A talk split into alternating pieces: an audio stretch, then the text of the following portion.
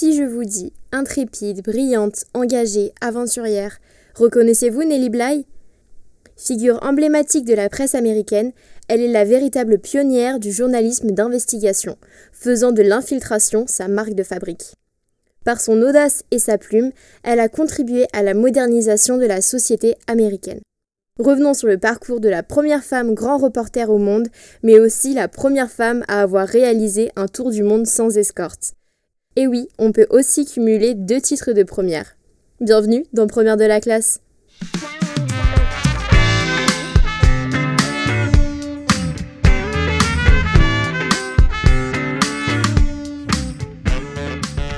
C'est le 5 mai 1864 que Nellie Bly, de son vrai nom Elizabeth Jane Cochran, voit le jour à Cochran's Mills en Pennsylvanie. Ce petit village porte le nom de son père, qui a racheté petit à petit la grande majorité des terres et moulins locaux. Elle est la cinquième d'une fratrie de frères et sœurs. La vie d'Elisabeth est plutôt douce jusqu'au décès de son père quand elle a 6 ans.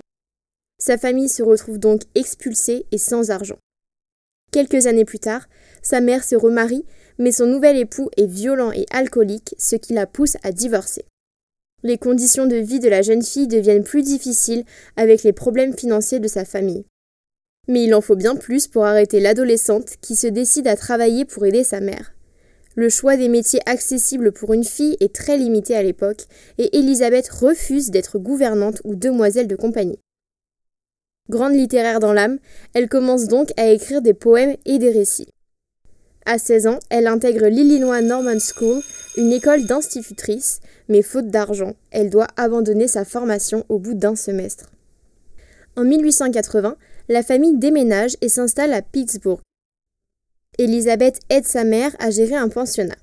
La vie suit son cours jusqu'en janvier 1885.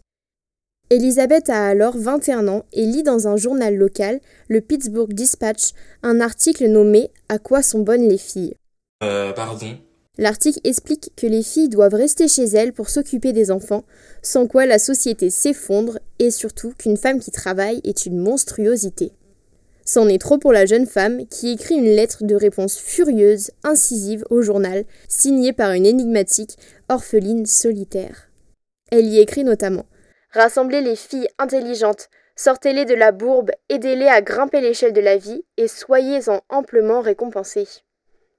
Amusé, le rédacteur en chef du journal, George Madden, publie la lettre et propose à Elizabeth un poste au journal si elle lui offre un article qui lui plaît. Elle lui amène un article consacré à la famille, au divorce et aux enfants qui séduit George et l'embauche. De peur que sa plume acérée et sa condition de femme travailleuse fassent tort à sa famille, George incite la jeune femme à changer son nom. Elle accepte et choisit comme pseudonyme Nellie Bly en hommage à une chanson très connue de Stephen Foster.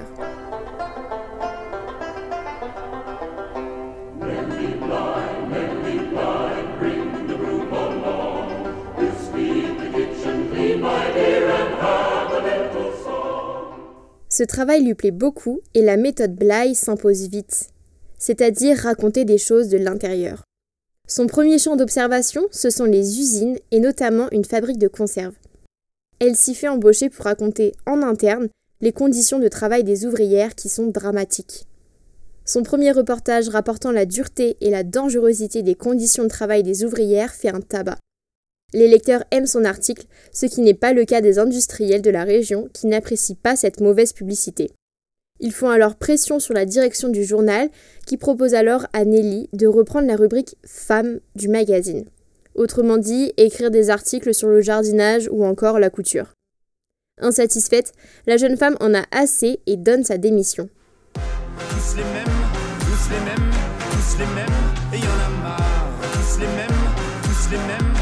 Tous les mêmes, et y en a marre.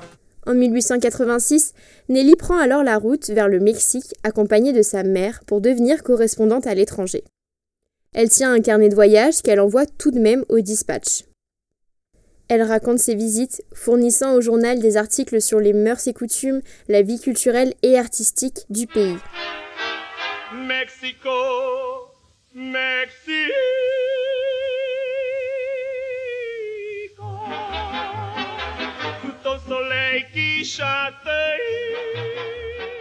Mais au bout d'un moment, Nelly ne peut s'empêcher de parler de politique. Elle dénonce les décisions des gouvernants, la corruption des dirigeants et leurs atteintes à la liberté de la presse. Cela lui vaudra donc un retour aux États-Unis si elle ne veut pas être arrêtée au Mexique. À son retour, elle essaye de réintégrer le Pittsburgh Dispatch, mais ce dernier continue de la cantonner à la mode et au jardinage alors que Nelly voudrait traiter de sujets sociaux.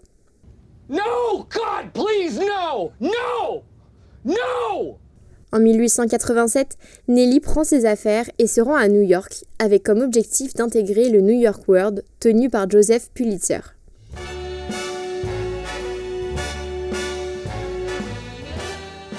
Après plusieurs jours d'harcèlement, la jeune femme parvient à avoir un rendez-vous. Il lui promet un poste, mais à une seule condition. Nelly doit se faire interner dans un asile et livrer un reportage sur les dessous de cet hôpital psychiatrique. Elle s'entraîne toute la nuit devant son miroir, s'invente des problèmes psychiatriques pour que les médecins la déclarent folle et l'internent. Ses talents d'actrice fonctionnent et Nelly finit par être emmenée dans un hôpital psychiatrique au large de Manhattan. Et là, c'est le choc. Les conditions de vie des pensionnaires de l'asile sont désastreuses. Les pensionnaires les plus dangereuses marchent, attachés par une longue corde, comme des bêtes. Nelly découvre des immigrés d'Allemagne, de France, du Mexique, internés à tort. Dès son entrée dans l'asile, Nelly est départie de son rôle de démente. Plus elle parle et se comporte normalement, plus les médecins sont convaincus de sa folie. Vous êtes folle! Quoi? Vous êtes une hostie de folle, Chris! Là-bas, on ne lui donne pas de chemise de nuit.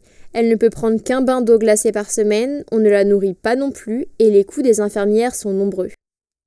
Alors qu'elles sont censées être soignées, ces femmes sont surtout exploitées pour faire des travaux de couture, de blanchisserie et de nettoyage. Nelly déchante complètement et désire plus que tout partir de cet horrible endroit. Après dix jours, un avocat du New York World parvient à faire sortir Nelly Bly. J'ai failli attendre! Son récit connaît alors un retentissement fracassant. La ville de New York, choquée par le récit de la journaliste, débloque un million de dollars pour rénover ses hôpitaux psychiatriques. La légende est en marche. Nelly Bly est à l'origine, avec ce reportage, d'un nouveau type de journalisme que l'on appellera bien plus tard, dans les années 1960, le gonzo journalisme. Nelly a 23 ans et elle entre enfin au World. Elle a trouvé sa voie, le journalisme d'investigation. Les articles de Nelly sont reconnaissables à deux choses. Ce sont toujours des sujets militants, mais avec un angle d'attaque qu'aucun journaliste n'a jamais utilisé. Nelly se met du côté des détenus, des grévistes, des plus démunis. Deux ans plus tard, Nelly Bly se lance un nouveau défi faire le tour du monde sans guide ni escorte en moins de 80 jours. Si faire un tour du monde relève déjà de l'excentricité, vouloir battre un record de vitesse l'est encore plus à une époque où il n'existe encore ni avion ni géolocalisation. Et de surcroît quand on est une femme. Alors quand elle propose le sujet à son rédacteur en chef, le refus est sans appel. Un homme de la rédaction lui dit Mais vous n'y arriverez jamais, vous êtes une femme, vous aurez besoin d'un protecteur, et même si vous voyagez seule, il vous faudrait emporter tant de bagages que cela vous ralentirait. En plus, vous parlez uniquement l'anglais. Rien ne sert de débattre, seul un homme peut relever ce défi. Mais le projet est néanmoins transmis au directeur du journal, Joseph Pulitzer, qui, un matin de novembre, lui propose de débuter son tour du monde. Ça pour une nouvelle Elle est la première femme à se lancer dans cette expédition en solitaire. Le défi est donc double, être la première femme, mais aussi établir un record de rapidité. Nelly veut être plus rapide que Phileas Fogg, le célèbre personnage de Jules Verne qui, 17 ans plus tôt, fit le tour du monde en 80 jours. Elle s'engage donc à faire ce voyage en 75 jours. Le 14 novembre 1889, à 9h40, Nelly Bly quitte New York à bord du paquebot Augusta Victoria en route pour Londres. À chaque étape de son parcours, elle envoie un télégramme. Dans le journal à New York, le récit est orchestré comme un feuilleton dont on a du mal à se décrocher. Le journal ouvre même les paris pour savoir combien de temps la journaliste mettra à faire le tour du monde. En récompense, un voyage est promis à celui qui fera l'estimation la plus proche de la réalité. Rapidement, l'expédition devient aussi un engagement pour la cause des femmes. Un journal quotidien américain publie le 18 novembre 1889, soit quatre jours plus tard, ceci. En confiant à sa brillante petite journaliste une mission aussi spéciale que dangereuse, le New York World a d'un seul coup accompli pour la jante féminine ce qu'en une décennie personne n'avait réalisé. Depuis toujours, de nombreuses âmes méritantes sont restées en bas de l'échelle sous prétexte qu'on ne les pensait pas capables d'agir par elles-mêmes. Il est la preuve que le sexe faible, quand il est doté d'un esprit sain et d'un corps sain et est libéré des carcans habituels, peut rivaliser avec les hommes les plus brillants. Même si l'on est moins d'accord avec le sexe faible, cela est un premier beau message pour les femmes. Nelly prend le temps de s'arrêter en France pour rendre visite à Jules Verne. Il lui apporte son soutien enthousiaste avec tout de même une petite pointe de doute en lui disant Si vous le faites en 79 jours, je vous applaudirai deux mains sachant que le défi est de 75 jours. Mais cela ne démotive pas la jeune femme et la pousse encore plus vers la réussite. Et pour pimenter un peu plus la chose, un journal envoie même une autre journaliste, Elisabeth Bisland, faire le même trajet et la battre. Je vois pas quoi c'est une bonne nouvelle, mais c'est ça. Mais Nelly Bly est la plus rapide. En effet, le 25 janvier 1890, Nelly Bly boucle son périple en 72 jours, 6 heures 11 minutes et 14 secondes, un record.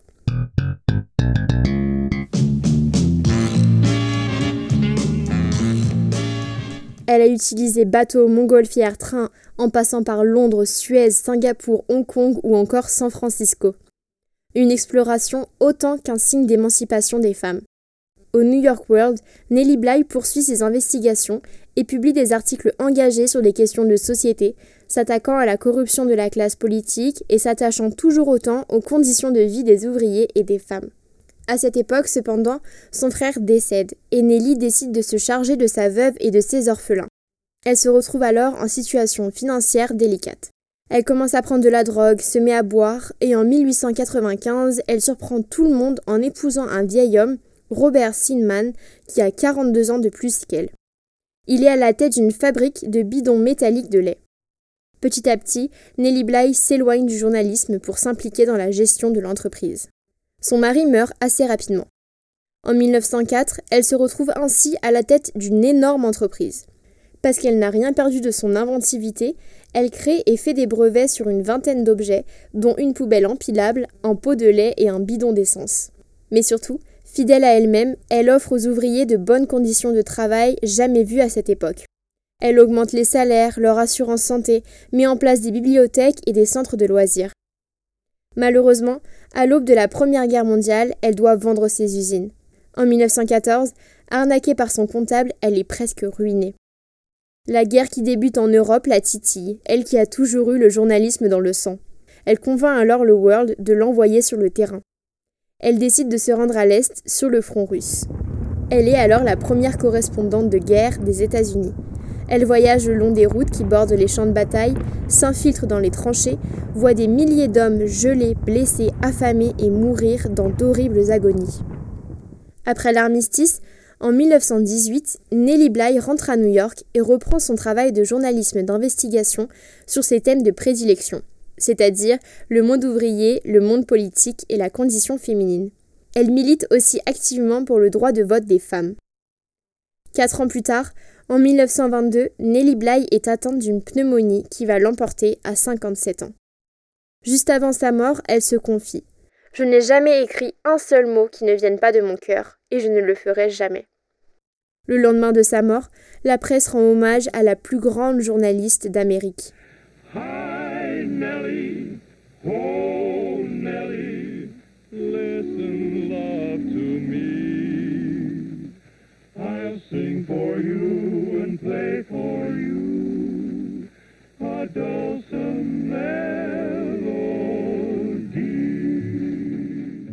Depuis, chaque année, le New York Press Club décerne le prix Nellie Bly aux jeunes journalistes les plus audacieux.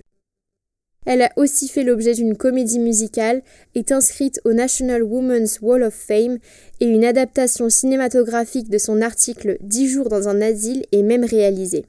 Tout cela prouvant la puissance et la portée si forte de ses actes.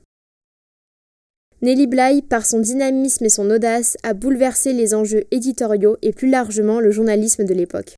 En effet, Nelly s'est démarquée par son envie de travailler à partir du terrain, d'aller voir de ses propres yeux et de vivre elle-même ce qu'elle dénonce pour être plus proche du vrai. Sa volonté de témoigner, de comprendre, de découvrir a fait avancer la société américaine et a apporté une attention toute particulière sur les enjeux sociaux tels que le monde ouvrier ou la condition des femmes. Oui, car Nellie Bly a aussi été une source d'inspiration indéniable pour les femmes de l'époque qui pensaient avoir comme seule option le mariage et un emploi peu valorisant. En prouvant les capacités physiques et intellectuelles des femmes et en démocratisant un nouveau type de journalisme, Nellie Bly est devenue une figure culte. Merci d'avoir écouté Première de la classe. On se retrouve dans le prochain épisode pour découvrir d'autres parcours de femmes exceptionnelles.